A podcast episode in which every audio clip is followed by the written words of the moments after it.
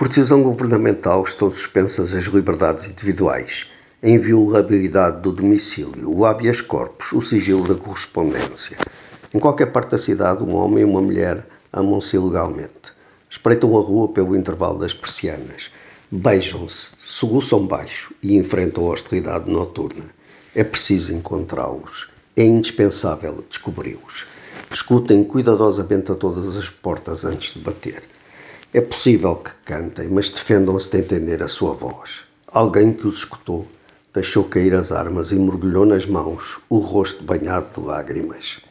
E quando foi interrogado em tribunal de guerra, respondeu que a voz e as palavras o faziam feliz e lembravam a infância, campos verdes floridos, água simples correndo, a brisa nas montanhas. Foi condenado à morte, é evidente. É preciso evitar um mal maior mas caminhou cantando para o muro da execução. Foi necessário amordaçá-lo, e mesmo assim desprendia-se dele um misterioso halo de uma felicidade incorrupta. Impõe-se sistematizar as buscas.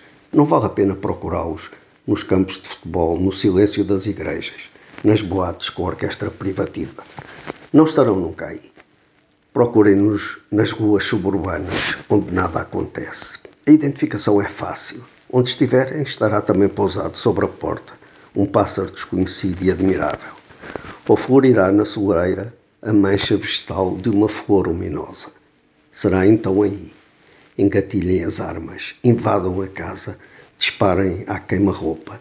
Um tiro no coração de cada um.